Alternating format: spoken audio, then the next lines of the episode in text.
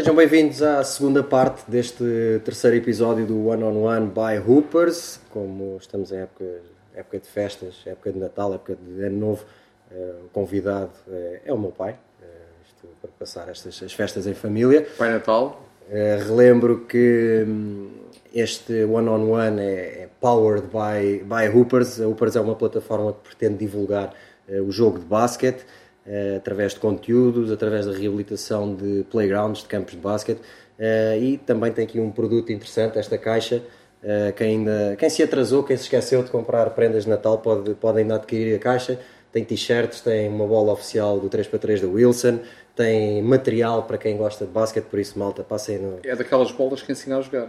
É, é redonda. É, é redonda. redonda. Uh, e passem no, no site, upers.club, no Facebook, no Twitter, no Instagram e fiquem a par de, de tudo o que a Upert está, está a fazer pela, pela nossa modalidade.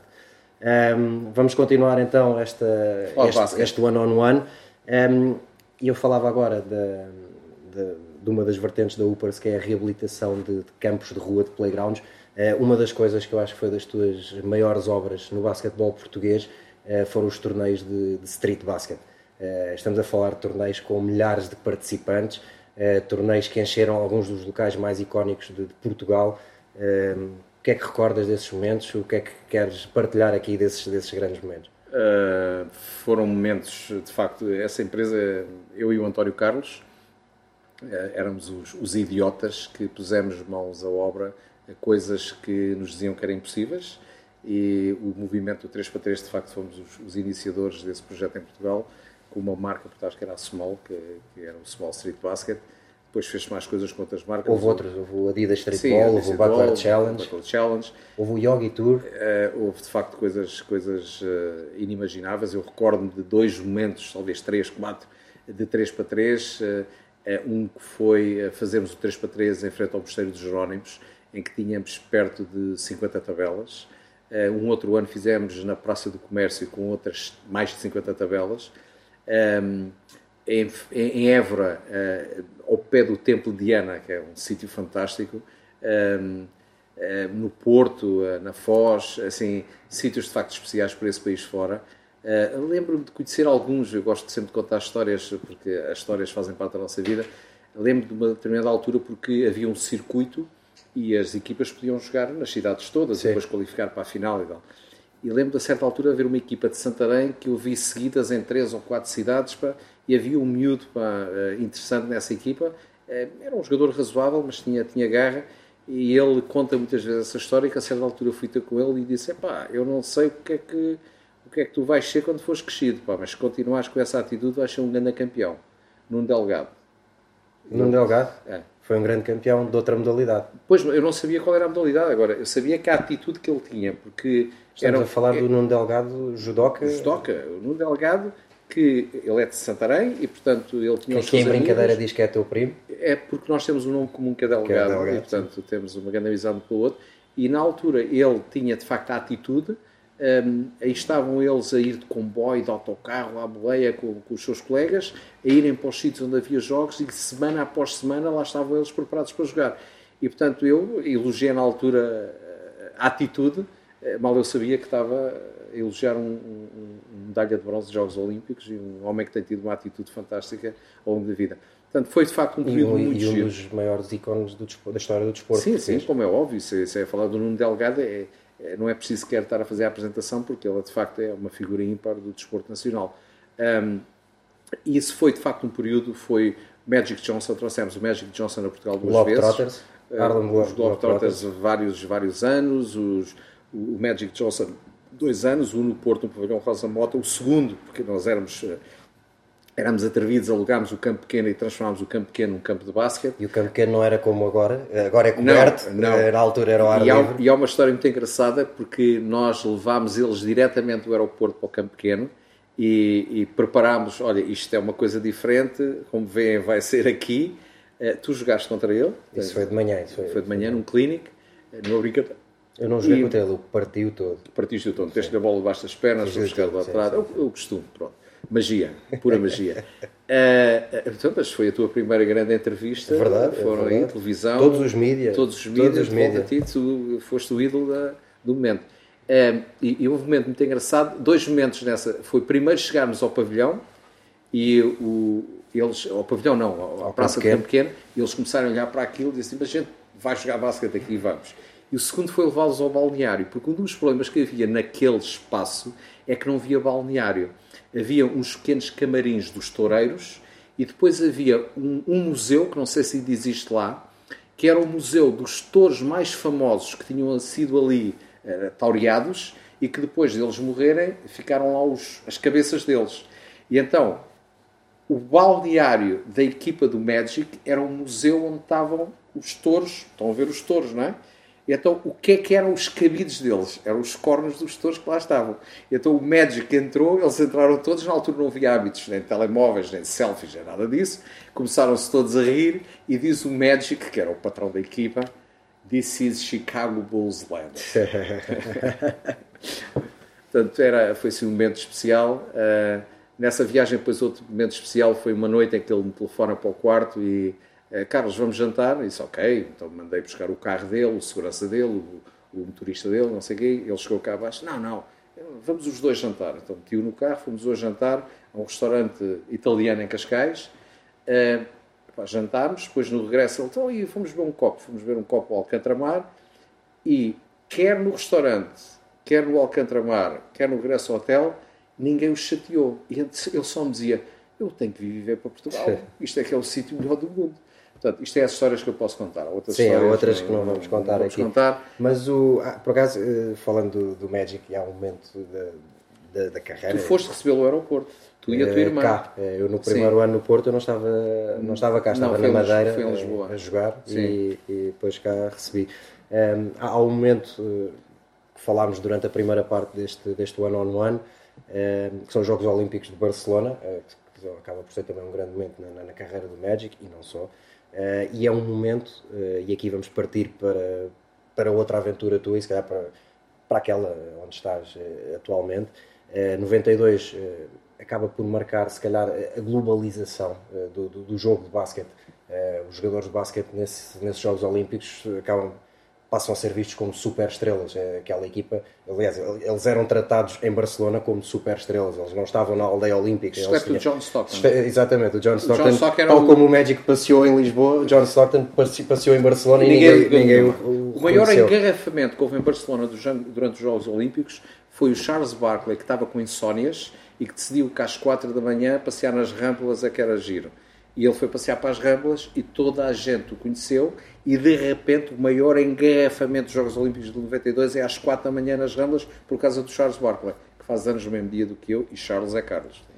O, esse, esse, esse momento, esse, esse ano 92 e esses Jogos Olímpicos eh, mostram não só a equipa, a equipa do Dream Team, que é talvez a melhor equipa que alguma vez entrou num, num campo de basquete, eh, mas mostra que há jogadores fora dos Estados Unidos eh, com um potencial enorme, Fantástico. com um talento enorme. Uh, Petrovic, se calhar, Drazen Petrovic a liderar à, à cabeça essa, essa lista, uh, mas outros, Tony Kukoc, que mais tarde fora. acabou por se juntar a Jordan e ser campeão. muitos, muitos jogadores. E, e, isto, e porque é que eu lancei esta, esta questão? Uh, Jean Jacques, a seleção de Angola, seleção de Angola, jogadores fabulosa. que jogavam cá em Portugal, sim, sim. o Aníbal Moreira, que andou, andou a defender o, o Jordan, um, essa... Com sucesso acrescente. Sim, é, só perderam, não sei bem por quantos. Não interessa, não interessa. Essa... Bola ao ar, o Jean Jacques ganhou o Pat Ewing. Foi? Foi a única coisa que ganharam no jogo, mas pronto, ganhou o bola essa, essa globalização do, do jogo uh, acaba por fazer a NBA começar a olhar para fora dos Estados Unidos um, e tu acabas por, passado alguns anos, eh, não é na década de 90, mas passado alguns anos, uh, acabas por começar a integrar projetos da NBA, é o Basketball Without Borders, é, que basicamente é um projeto que decorre, não quero estar a, a dizer nenhum erro, uma vez por ano em cada continente, ou não, não está em todos os continentes? Uh, neste momento acontece uma vez por ano em cada continente, portanto, okay. ao mesmo tempo. Portanto, está a acontecer na, na América, Acontece em África, acontece na Europa e acontece na Ásia. Portanto, e é um campo anos, que reúne os melhores jogadores jovens desse continente. É, é o campo onde aqueles que já estão identificados como potenciais jogadores da NBA são, são convidados e neste momento a lista dos que já passaram pelo BWB é cada vez maior, portanto vamos para aí com 66 jogadores, ou coisa assim de género. Sim, há, há dois que se calhar que se destacam atualmente na NBA que apareceram aí, o Siakam e o Embiid. Tu estavas nos campos onde eles apareceram, não Sim. estavas? E, e, a, e a história em relação ao, ao, Siakam e ao Embiid é completamente diferente. Porque o Embiid, quando chegou ao campo, era... Uh, os miúdos têm idades de crescimento. Uh, para quem não está ligado à educação física, talvez a gente explica. Portanto, quando os miúdos estão a crescer uh, e crescem repentinamente, uh, o seu cérebro não comanda o corpo da maneira que quer, porque o crescimento é tão rápido. descoordenados. Uh, descoordenados momentaneamente, alguns são para o resto da vida, outros são só momentaneamente. O Joel Embiid, quando esteve no campo dele na África do Sul, o campo do Basketball Without Borders, ele tropeçava nos próprios pés, que é uma expressão que a gente utiliza quando os jogadores caem sozinhos. Uhum. Ele tropeçava nos próprios pés, de tal maneira que no All-Star Game, que a gente escolhia 10 ou 12 jogadores para cada equipa, portanto 20, 24, ele não foi escolhido. Portanto, e hoje é um jogador craque da NBA. O que significa, isto é para os treinadores mais jovens, não façam julgamentos precoces do talento que têm na vossa mão. Porque aqueles que aparentemente são descoordenados hoje podem ser o craque da manhã. Portanto, é, às vezes, se apanharem os jogadores em fase de crescimento, deem-lhes espaço para eles voltarem um, o cérebro a comandar o corpo e o corpo a funcionar com o cérebro, e isto às vezes não é tão imediato quanto isso, e isto não significa também que o jogador tenha 2,10 metros de altura, porque em qualquer fase de transição do corpo, quando o corpo cresce muito depressa, mesmo que seja só para 1,75m, origina alguma quebra um, momentânea de coordenação. E isso não significa que não venham a ser pessoas coordenadas mais tarde. E o Siakam, uh, falava do Siakam era bom jogador. A história, era diferente. É a história diferente. Eu lembro de alguns, alguns com que eu trabalhei diretamente. Eu trabalhei, por exemplo, o Luke Mbamute também, é, também é basquetebol. O Luke Mbamute, que é dos Camarões. O Gorgi Dian, que é do Congo, trabalhei com ele. Uh, tive a surpresa logo no primeiro campo que fui uh, de ter um senhor chamado Iken Mutombo, que hoje é meu amigo pessoal, ele, a mulher, os filhos, por aí fora, uh, de vir ter comigo à minha mesa porque ele como estava... é que o Dick Mutombo quando te convida para jantar, depois vais a chegar à casa dele e ele diz not in my house? Como é que não, isso, isso é funciona? só quando é desarme lançamentos é a só... jogadores ah, okay. espertos como tu querem lançar nas okay, bolas okay, dele. Okay, não, o Dick Mutombo é assim, eu não sabia, isto são histórias da vida, o Dick Mutombo cresceu uh, na Embaixada de Portugal em Kinshasa. E o, porque o pai dele era o enfermeiro da Embaixada de Portugal em Kinshasa.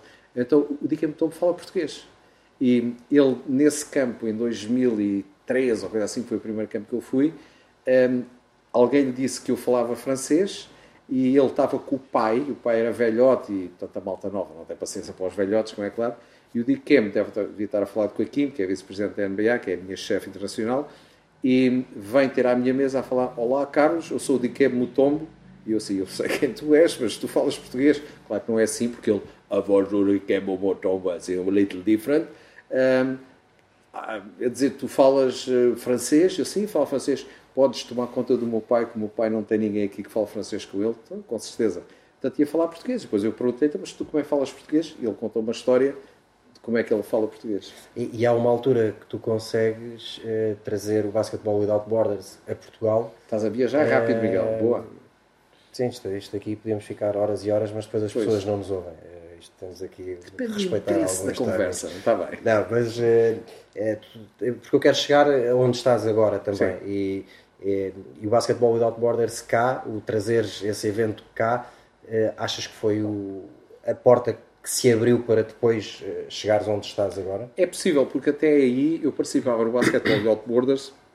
O primeiro convite que me foi feito é: Carlos, tu falas português, falas francês, falas inglês, eh, espanhol e por aí fora, mas o português, francês e inglês são decisivos para nós comunicarmos com os miúdos na África do Sul, porque temos países que falam estas línguas e os nossos treinadores só falam inglês. Tu podes nos ajudar porque és treinador e consegues falar com os miúdos? Claro. E, portanto, eu fui o primeiro treinador FIBA que trabalhei nos campos de basquetebol e de outboarders.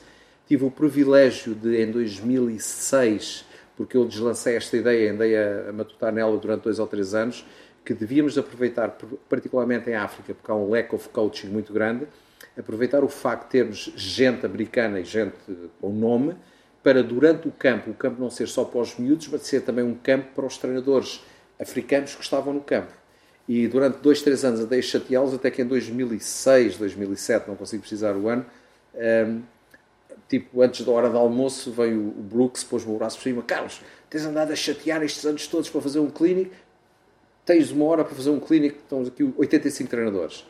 E foi o primeiro, um, foi giro para mim, isto é o gozo pessoal, pois nós temos as coisas, que toda a malta, os jogadores da NBA, os treinadores da NBA foram todos a almoçar, eu fiquei a dar o clínico, eles acabaram de almoçar e ficaram todos a ouvir o clínico, e com respeitinho, que é uma coisa que, pronto, que advém, o respeito advém de qualificar quem está a falar, porque claro. se quem está a falar diz disparates ninguém quer ouvir.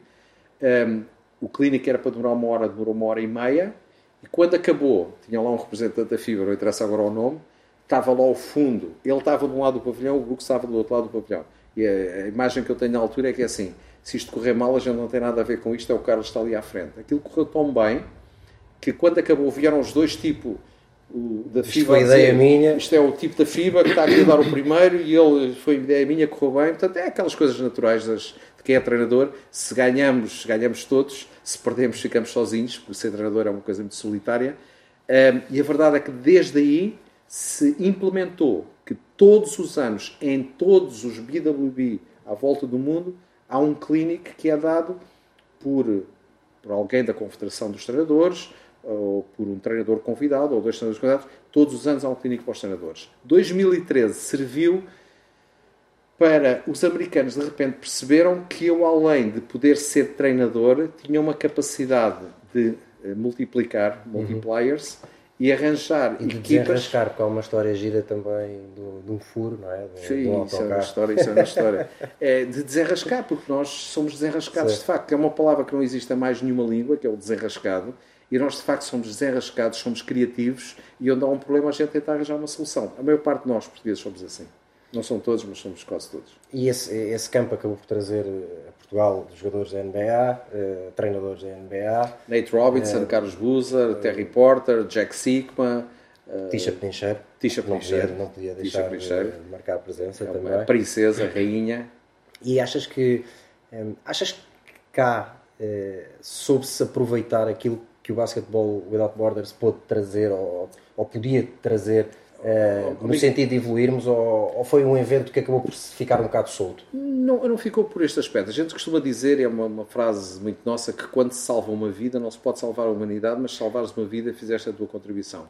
Desse campo, se recordas, uh, serviu, por exemplo, aquele miúdo de Coimbra, que não recordo agora do nome, miúdo grande, Uh, não me lembro. Uh, o Amiel, sei que lembro-me do Francisco Amiel que ele estava nesse campo e acabou mais serviu, tarde serviu, eh, serviu para que alguns miúdos que estiveram nesse campo e alguns miúdos que nunca tinham tido uma experiência uh, internacional dessa maneira perceberem que podem sonhar e andar para a frente.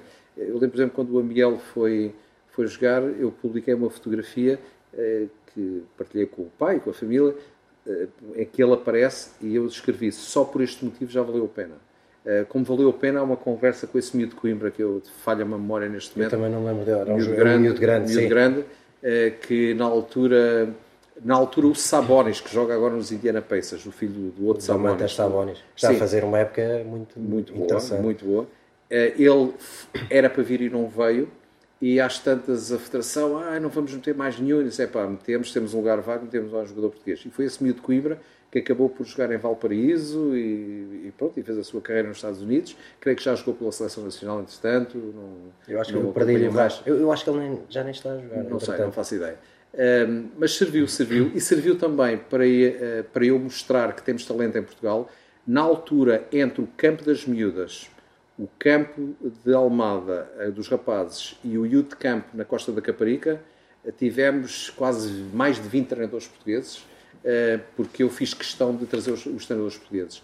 Eh, um agradecimento muito especial ao, ao, ao Paulo da, da Câmara de Almada. Eh, na altura ele era o responsável do desporto e ele foi uma peça fantástica para o sucesso desse, desse evento. Obrigado, Paulo. És um campeão. E, e esse basquetebol... O miúdo que estávamos a falar era o Daniel. O miúdo de Coimbra, Daniel. O, esse Basketball Without Borders abre-te então definitivamente a porta para, uh, para conseguires aquilo que toda a gente quer, se calhar, enquanto jogador, que é chegar à NBA. Uh, eh, chegaste à NBA uh, eh, noutra, noutra função, noutra, noutra perspectiva que não a de, a de jogador. vais para a Índia com que funções e, e a Índia, se já falámos aqui, por exemplo, em Moçambique, os desafios de, de jogar na rua, se calhar na Índia esses desafios eram mil vezes maiores, mas primeiro eh, vais para a Índia fazer exatamente. Eh, Primeira parte política, fui para a Índia para fazer esquecer o Vasco da Gama, porque era o único português que se lembrava na Índia e eu achei que tinha que fazer qualquer coisa mais. Já era a altura de aparecer outro aparecer português outro por português, lá. Aparecer outro português por lá. Não tenho nenhuma praça com o meu nome, mas tenho uma honra que me foi dada pelo público da Índia, porque às tantas criámos um programa de televisão onde eu eh, participava todos os domingos e fiquei com o título do Godfather of Basketball of India. Portanto, okay. é um título pá, honorífico pá, que me fica muito bem.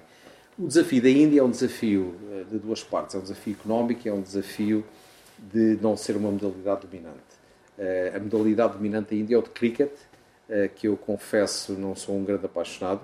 Tentei ver o jogo entre as duas melhores equipas do mundo, a Índia e a, e a Inglaterra, e confesso que ao fim de meia hora de tentar perceber porque é que de vez em quando toda a gente ah, ah, ao fim de meia hora disse, não, está muito calor. Não é, não é a minha praia. Não é a minha praia, portanto parti para outra. É o jogo das multidões é o jogo da essência da, da Índia, é o cricket. O basquetebol uh, estava numa fase perfeitamente insípida uh, e aquilo que fizemos foi criar a plataforma o que é criar a plataforma? Num país onde o basquetebol é dominante foi criar um programa de base que é o Junior NBA, em que trabalhámos na altura com cerca de 20 cidades, instalámos o basquetebol, contratámos equipas, formámos equipas, formámos professores, formámos uh, treinadores e em 3 anos criámos um programa que atualmente cerca de 6 milhões de miúdos na Índia jogam basquetebol. É um número pequenino face ao 1.3 ou 4 bilhões de habitantes que tem a Índia, mas face a uma qualquer realidade internacional, 6 milhões de miúdos é um número interessante. Criámos em tempo recorde uma academia, a NBA Academy of India, que é um, um, centro de excelência, onde estão 20, 25 atletas por ano, que são os melhores atletas jovens da Índia, com treinadores, um, com treinadores internacionais, onde foi todo o terreno foi preparado, e isso é um, é um dos trabalhos que a mim mais prazer me deu na vida, eh, até porque acelerámos no tempo, aquilo era para ser só em 2018, conseguimos em 2017 eh, pôr aquilo em prática, eh, pôr o campo em prática, com enquadramento eh, médico, com enquadramento escolar, ensinar línguas, tudo. Portanto, e tem sido uma evolução e alguns desses miúdos já passaram para a Academia Global na Austrália, alguns já estão, miúdos e miúdas já estão em universidades americanas, portanto, fizemos o caminho. Abrimos também intermédio entre o Junior NBA e NBA Academy Basketball Schools para aqueles que queriam seguir basquetebol, os programas de televisão, enfim, foi um sucesso ao ponto deste ano, pela primeira vez, terem acontecido dois jogos da NBA na Índia. Na Índia. Uh, os, uh, os, Sacramento Kings, cujo dono é indiano, uh, e os, um, Rockets? Não. os Rockets Indiana Pacers. Na China, os Indiana Pacers, portanto, foram dois jogos e, e foi um sucesso. E, e, pronto, é assim, no fundo, o avô do basquetebol da Índia está satisfeito com o legado que deixou. O avô não, o Godfather é o padrinho. Eu sou mesmo Godfather. Então, é o padrinho. Sim, mas é um bocado mafioso. Já, é, és, és mais avô do que sim, Godfather? Sim, é mais, mais, avô. Gosto mais de ser avô do okay. Guilherme, da Carolina, okay. do Portanto, foi uma viagem e fantástica. Há, e há um momento na Índia também que é entrar no, no Guinness com o maior treino uh, de sempre. Tu tens melhor memória do que eu, filho. Sim, foi bem o trabalho de casa. Foi uma ideia que, que surgiu, uh, porque nós conseguimos uh, uma, uma história engraçada. O Kevin Durant está nos Jogos Olímpicos no Brasil e publica uma coisa, uma fotografia com o corpo, lá no Corcovado, uh, One More Done, uh, Four to Go, qualquer coisa assim, Sete Wonders of the World. E alguém, em provocação, disse, pá, estás Mahal? E ele responde, estou nela. E a gente aproveitou. Foi uma viagem diferente porque ele não foi contratado, ele, ele voluntariou-se para ir à Índia e nós pensámos o que é que vamos fazer para tirar partido da sua presença na Índia. Então montámos um, um cenário giro, que foi termos uh, cerca de 4 mil miúdos em 5 cidades diferentes, uh, cerca de 900 à nossa frente em Delhi, na academia da NBA, e os outros em 4 cidades, em que treinámos o, o script do que íamos fazer durante meia hora, um, ehm, com treinadores dessas cidades, todos ligados à internet, todos ligados a um ecrã, eles ouviam-nos a nós e viam-nos a nós e, portanto, seguiam as instruções, mas se falhasse alguma coisa, eles tinham o script e o treino para, para executar. Para, para não parar. Para não parar. Um, isto tudo foi, uh, digamos, certificado pelo Guinness, portanto o Guinness esteve presente, e batemos o recorde do mundo. Portanto, o teu pai é recordista do mundo. World Guinness Record! Falávamos então destes uh, desafios de, da vida da Índia e da vida na Índia. Um, há também, eu lembro-me de contares um episódio de uma, de uma ação numa escola uh, que era para X miúdos e de repente eram X vezes 100 e havia poucas bolas. Uh, o João Santos, no, no segundo episódio, deu-me uh, deu um, exemplo, contou-me uma história de, que diz que foste tu que partilhaste com ele, que era a questão de, de, se poder, por exemplo, trabalhar o lançamento sem precisar de, do cesto, ou seja, uma pessoa ter a bola e, arranjar soluções para treinar, para trabalhar. Isso aí nessa história, essa história na Índia foi um bocado isso, não é? É, assim, é, é a ocasião faz o ladrão aqui não, não vamos roubar nada, mas a ocasião, a ocasião faz a ocasião. Eu lembro, por exemplo, acho que essa história foi em Kolkata, em que me desafiam de manhã para ir a uma escola eh, para fazer um clínico de basquete. E quando cheguei à escola tinha 7 mil miúdos à minha espera. Portanto, como devem calcular, porque 7 mil miúdos não há condições, não há campo, não há bola, não há nada. E eu tinha desenvolvido uma série de coisas eh, eh, de como ensinar basquete sem ter bola, como se ensinar basquete sem ter cesto, que é utilizar os animais como referência, porque os miúdos normalmente gostam de animais, e, e portanto fazer coisas com os animais um, pronto, e ensinar a lançar. E, portanto, no fundo, ensinar a lançar, ou ensinar a driblar, ou ensinar movimentos, ou ensinar expressões. E, no fundo, é isso, é, com a particularidade, e agora conto esta história, que quando trabalho com treinadores, porque eu, no fundo, trabalho com uma equipa muito grande, eu tenho duas pessoas com quem trabalho diretamente, depois uh, eh, mais 14 a seguir, depois mais 20, depois mais uh, eh, 55 mil professores. Um, e a minha equipa direta chega a ter quase 400 pessoas. E quando os ensino como fazer em circunstâncias destas, normalmente estão todos assim, eu ensino-los como é que vão fazer, eles, uh, isto é que é treinador, isto é que é... E depois, quando chegam às circunstâncias que têm, não digo 7 mil à frente, mas que têm assim um número grande à frente, de repente, ah, ok. É por isto, é por isto que tínhamos que é, fazer assim, não é? Parece ser uma boa ideia, porque é impossível uh, ter espaço para 7 mil miúdos. Um, há um campo em, e esse, esse, foi em frente ao Adam Silver, uh, ao, ao Sal Roca, um, portanto, as, as, pessoas mais, mais influentes da NBA, os, os chefes da NBA, que foi um campo em Mumbai em que tínhamos 150 miúdos dentro do campo, 3 mil à volta e 17 mil à volta. E que um, conseguimos pôr os miúdos todos a participar. Uh, e quando aquilo acabou, uh, na, na, reunião seguinte, que foi na manhã seguinte no hotel, a primeira coisa que o Adam Silva chegou lá foi: Carlos, eu nunca vi fazer uma coisa daquelas. Tens que escrever um livro a ensinar a fazer aquilo. O livro ainda está para fazer. Eu já plantei árvores, já tive filhos, já tenho netos. O livro Falta ainda está livro. para fazer. Falta o livro. É, e esses, esses bons resultados de, na Índia, o bom trabalho desenvolvido na Índia, depois leva-te para, para Hong Kong porque cresces dentro da, da NBA, as responsabilidades aumentam, deixam de ser só na Índia, passam a ser na Ásia inteira. Uh, e há sítios na Ásia, uh, e que se calhar as pessoas não, não estão tão a par disso, uh, onde as pessoas são verdadeiramente apaixonadas por basquete, como por exemplo nas Filipinas, que sei que há uma tabela em todo o lado eh, na rua, em, em, em tudo o que é um bocadinho ao estilo daquilo que contavas em Moçambique, tudo tudo o que é árvore, tudo o que é posto de eletricidade serve para ter uma tabela de basquete, eh, mas não só, há outros uh, sítios onde as pessoas são verdadeiramente Sim. loucas por basquete. As Filipinas é única, para quem não conhece as Filipinas, eu, eu diria que nas Filipinas o amor pelo basquetebol uh, supera qualquer outro país do mundo, nem Lituânias, nem Espanhas, nem Estados Unidos. Porque nesses países todos há muito amor pelo basquetebol, mas há outras modalidades também onde se divide o amor no, nas Filipinas, os homens é basquetebol, as mulheres é voleibol. Já vi um jogo de voleibol feminino universitário nas Filipinas, na MOA, Moloveja, com 22 mil espectadores num jogo universitário. E os jogos de basquetebol, as finais universitárias do ano passado, entre o Ateneu e La Salle, tiveram 22 mil pessoas, que é a capacidade do pavilhão a assistir, e mais de 100 mil na festa do título. A equipa campeã tinha mais de 100 mil pessoas na festa do título. Portanto, é um país fantástico. com a curiosidade de haver, eh, de haver muitos barrocas eh, nas Filipinas e na seleção das não, Filipinas. Não é barrocas, é barroca. Barroca. E nas Filipinas, há um, na seleção das Filipinas, há um jogador que é o Marco Barroca. Bom, mas temos que lhe dar uns toques que ele joga pouco. É? É. Jogava bem a nível universitário, é um jogador razoável, é base como tu e como eu era também, mas eu já não, não conto para a história. É forte fisicamente, mas penso que tem falta de confiança. A gente tem que fazer ali qualquer coisa por ele. Então não deve ser, não deve ser da nossa não, família, de certeza, porque confiança eu, eu, eu, tenho, eu, tenho, uma teoria sobre isso, porque Barroca é o, o, país do mundo que tem mais name Barroca, é nas Filipinas.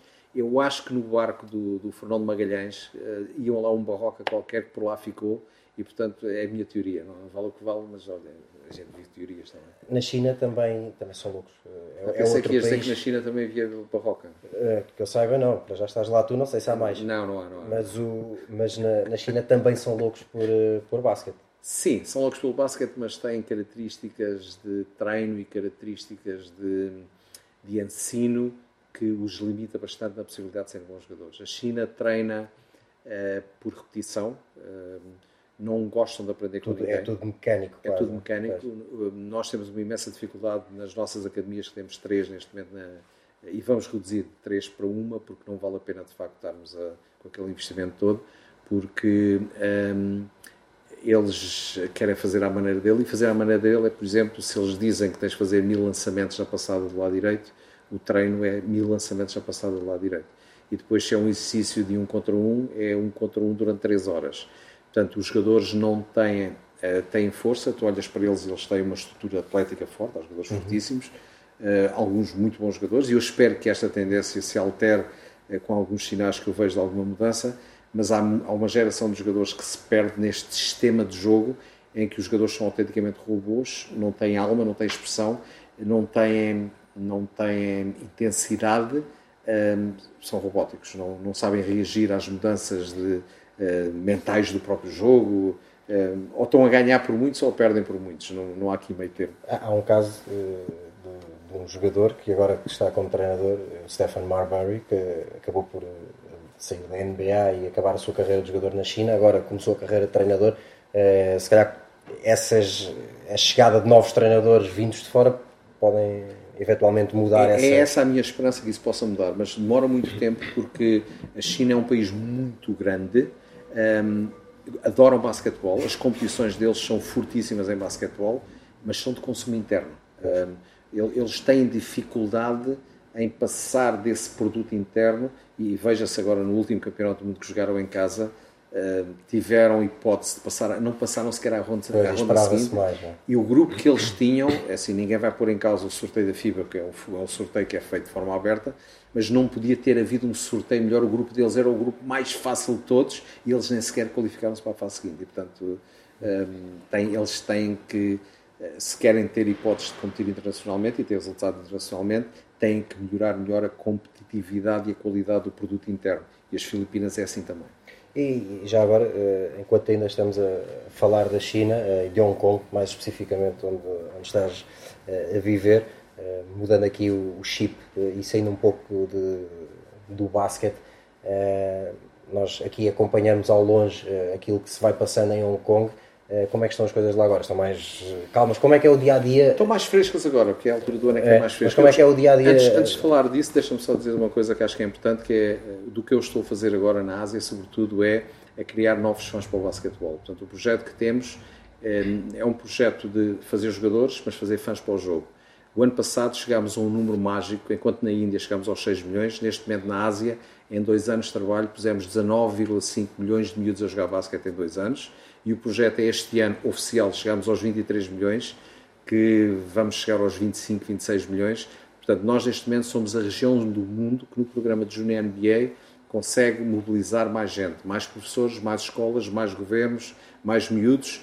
Eh, acabamos de assinar protocolos com governos para implementar no currículo, não só pós-escolar, mas durante o currículo escolar. Um, temos protocolos com três universidades, três países diferentes, Malásia, Malásia, Tailândia e Vietnã, que é um país icónico que Sim. está a adorar o basquete. Vamos pôr 6 milhões de miúdos no Vietnã a jogar basquete este ano, o ano passado foram 3.5 e portanto os resultados estão a ser fantásticos. Uh, tenho mais uma portuguesa na equipa, para quem não sabe, a Natália a André. Natália, um grande beijinho para a Natália. Um, aquilo que eu tenho de falta de cabelo, ela tem mais. uh, portanto, a Natas faz parte da minha equipa direta. Portanto, é às vezes tem dificuldades em arranjar lá quem lhe trata o cabelo, já ouvi dizer disso. Ah, ela desenrasca-se, é. ela desenrasca-se. Hong Kong é uma cidade fantástica. Uh, eu, quando fui para lá morar, diria que é a cidade mais, um, mais calma do mundo, a cidade mais segura do mundo para viver. Nos últimos tempos as coisas ficaram diferentes, mas são assuntos de política interna, sobre os quais eu não, não, tenho, não tenho sequer uma posição pública e nós na NBA não, não fazemos qualquer tipo de comentário coisas que envolvem política, sexo, religião, portanto, não, a nossa, a nossa função não é essa. Um, diria que Hong Kong tem algumas coisas para resolver, mas é no, no seio deles que têm que encontrar as soluções, sendo que, aparentemente, à luz da lei internacional, as soluções estão encontradas. Uh, portanto, é um período igual ao período de Macau e, portanto, o... viver lá não causa perigo, porque as, as coisas são muito organizadas e, portanto, mesmo as manifestações todas que acontecem, sabe-se a que horas são e aonde é que são, Portanto, só vai para lá quem quer. Só vai para lá quem quer, exatamente. O, e estando de fora, uh, consegues acompanhar aquilo que se está a fazer cá? Uh, pouco, muito, segues? Sigo, sigo, sigo, sigo, porque eu sou português, tenho um orgulho enorme em o ser e, portanto, não, não é o facto de eu hoje ser vice-presidente da NBA que me retira a minha paixão pelo meu país. Eu acho que ter vestido a camisola como atleta, ter sido treinador de uma seleção de sub-20, ter sido um, diretor do desporto escolar e representado Portugal ao nível de, das comissões europeias, uh, no âmbito da educação, do desporto, uh, portanto, faz de mim um, um, apaixonado inequívoco do que é ser português, tenho um orgulho enorme em ser, tenho orgulho enorme de ser um português que estou onde estou dentro da NBA e, do, e da modalidade que a gente gosta, um, e, mas isso não me faz afastar daquilo que é o meu país, porque o meu país é Portugal. Hoje posso dizer que vivo no mundo, mas o meu país é Portugal e aquilo que se passa em Portugal uh, afeta-me diretamente, vivo diretamente, acompanho o desporto, acompanho a política, acompanho o basquetebol um, e, portanto, Estou, estou cá. Relativamente ao basquetebol, há uma, este ano houve uma mudança de regra e gostava de, de, de ouvir a tua opinião. Uh, tenho feito esta pergunta aos, aos, meus convidados, que é, um, ehm, houve uma altura uh, que se defendeu, que se reduziu o número de estrangeiros uh, na, na, Liga, porque se defendia que não havia espaço para os jogadores portugueses. Um, agora voltou a abrir-se aqui um pouco o número de, de estrangeiros permitido e as equipas de repente têm mais estrangeiros outra vez há quem defenda que isso aumenta a qualidade da liga, obriga os jogadores portugueses a trabalharem mais para, para jogar. Há quem defenda que isso, lá está, tapa as oportunidades dos jogadores portugueses. Ah, eu, olhando para trás e olhando se cá para, para a última grande geração de jogadores portugueses, esses todos, quando começaram a jogar, tiveram que dar uh, litro. o litro contra equipas sim, sim. Uh, com. Na, na, altura nem havia limitações de estrangeiros, porque havia a lei Bosman, não é? é e podia ser os, os, europeus todos. Uh, como é que vês essa, essa mudança? Eu, eu acho que, fundamentalmente, o que tem que haver e que acho que não há na nossa modalidade, ou, ou, ou sinto pouca segurança na nossa modalidade dessa matéria, é não há estratégia. As coisas são todas feitas por momentos. Um, e, e, é quase contraditório, por exemplo, falarmos na questão do profissionalismo e ao mesmo tempo as equipas têm não sei quantos estrangeiros. Então, se estão não sei quantos estrangeiros, eles não vêm para cá para trabalhar num banco ou numa companhia de seguros e vão jogar basquete também. Vêm para cá para jogar basquete. Portanto, significa que, havendo muito ou pouco dinheiro, há algum dinheiro para fazer as equipas. Eu acho que tem que ser, eh, tem que ser é, criada a estratégia, que não é a estratégia de hoje nem da amanhã, é aonde é que queremos estar daqui a 10 anos ou daqui a 5 anos e o que é que é preciso fazer para estar lá daqui a 5 anos. E, portanto, tudo o que for feito por moda hum, não é uma coisa que perdura. Portanto, aquilo que tem que haver é um modelo, um processo e uma implementação em que uma coisa enquadre com a outra e tenha como destino final chegar onde queremos chegar. E agora que falávamos de basquete português, Uh, Tem-se falado muito e temos todos uh, estado a acompanhar a carreira do, do Nemias em Utah State. Há cada vez mais jogadores uh, a tentarem essa experiência de ir estudar para fora, jogadores e jogadoras também. Jogadores, jogadores, muitas jogadoras. Muitas jogadoras. mas o, o, nome principal que se tem falado é o do Nemias Queta. o ano passado entrou no draft, saiu. aliás, candidatou-se ao draft, depois acabou por se retirar. Este ano estamos todos a acompanhar, ele já recuperou da lesão, já está a jogar, tem feito já alguns números relativamente interessantes. ele vai ser o primeiro jogador na NBA português, primeiro Deixa-me dizer, antes, de, antes dele, dar aqui um, uma notícia para quem não sabe, que a Mary Andrade, a irmã do Sim, sim, o Carlos, Carlos, o Carlos falou disso aqui no outro dia. A Mary está a trabalhar com a equipa da G-League dos New Orleans eh, Pelicans, Pelicans eh, e, portanto, foi giro porque eu, eu dou muito bem com algumas pessoas da equipa, portanto, conheço lá muita gente, o treinador, os treinadores adjuntos, os scoutings e por aí fora, e, e quando eles a contrataram, um, ehm, falámos sobre isso e eu claro que dei as melhores informações dela, e, e mas eles já estavam, já estavam, aquilo já estava muito bem alinhado, não foi por causa de mim que ela foi contratada, foi por causa das suas competências, e portanto fico todo contente de ter uma, uma portuguesa que está claro. uh, a chegar lá também. Um, eh, enquanto, enquanto ao Nemias, uh, a minha primeira coisa a dizer é que acho que quem o aconselhou a ficar mais um ano na universidade uh, o aconselhou bem. Eu acho que ele tem potencialidades, mas potencialidades têm milhares de atletas que querem lá chegar um, aquilo tem, é, é, eu, não diria, eu não diria que é um one shot, mas é, é, é, é muito pouco mais do que um one shot. Portanto, ele quando chegar ao momento, os resultados que ele tem na universidade foram muito promissores, uhum. uh, sendo que a, a, conferência não é das mais não é das melhores, é mas das melhores. fizeram resultados históricos. Não é? Fizeram resultados históricos, ele tem, tem números muito bons, mas as características que ele tem como jogador e o bom atleta que ele é, eh, há muitos atletas iguais. Portanto, ele tem que acrescentar, e espero que este ano mais que ele vai estar na universidade, eh, lhe sirva para acrescentar mais alguma capacidade de decisão em termos de lançamento, para o ajudar a ter mais possibilidades de quando chegar a hora, ele ter, eh, ter mais ferramentas para poder ter mais chances. Eu, eu acho que se ele tem ido ao draft este ano, ia, ia perder porque ele não está ainda, na minha opinião, isto é a opinião que vale o que vale, ele não tem ainda os elementos todos que precisa para poder chegar lá com uma candidatura forte. Tem possibilidades? Tem, mas possibilidades têm muitos. Aqueles que lá chegam depois são aqueles que fazem a passagem do potencial para potencial que é mais que potencial, é realidade. E, portanto, ele tem que dar esse saltinho e este ano pode ser decisivo para ele nessa matéria. E para terminarmos, e eu peço sempre isto, já que as pessoas que vão passando por aqui são todas grandes referências na nossa modalidade, eu, eu sou o mais pequeno de todos. É, até agora, sem Sim. dúvida. Uh, mas uh, peço sempre para, para terminar com uma mensagem. Uh, eu, eu, até agora pedi sempre em 24 segundos, tipo, o último ataque do jogo, mas já desisti disso porque. Olha, aliás, antes de irmos a isso, vou, vou, fazer uma pergunta. Todos os jogadores que treinaste, eu fiz esta pergunta ao João e ao Carlos, enquanto jogadores, para colegas de equipa, de todos os jogadores que treinaste, se tivesses que dar a bola a um deles para ganhar um, uma final da NBA, quem é que foi assim, o jogador mais, mais clutch que, que tiveste a oportunidade de treinar? Wayne Engelstad. Wayne Engelstad. Bom, bom nome, sem dúvida. É um nome sem pesado, dúvida. é um nome pesado, está, está cada vez mais pesado. E agora, e agora sim, a outra, a outra questão que é um, ehm, uma mensagem, antes de terminarmos, uma mensagem para aqueles que estão a começar, uh, e eu, era isso que eu ia dizer, normalmente peço em 24 segundos, só que já percebi que fazem sempre shot clock violation, por isso uh, não esquece os 24 segundos, deixa uma mensagem aí à malta que está a começar. Uh, se aquilo que quiseres ser, uh, não deixes que sejam os outros a ditarem aquilo que tu queres ser e prepara-te para pagar o preço, porque quanto maior for o teu sonho, uh, mais tens que transpirar para lá chegar. há muita gente que diz que tem sorte na vida, não há sorte sem muito trabalho.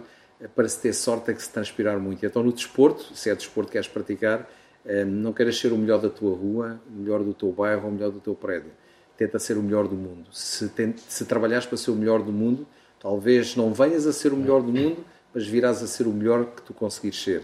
E isso é, é a vitória, é seres um campeão.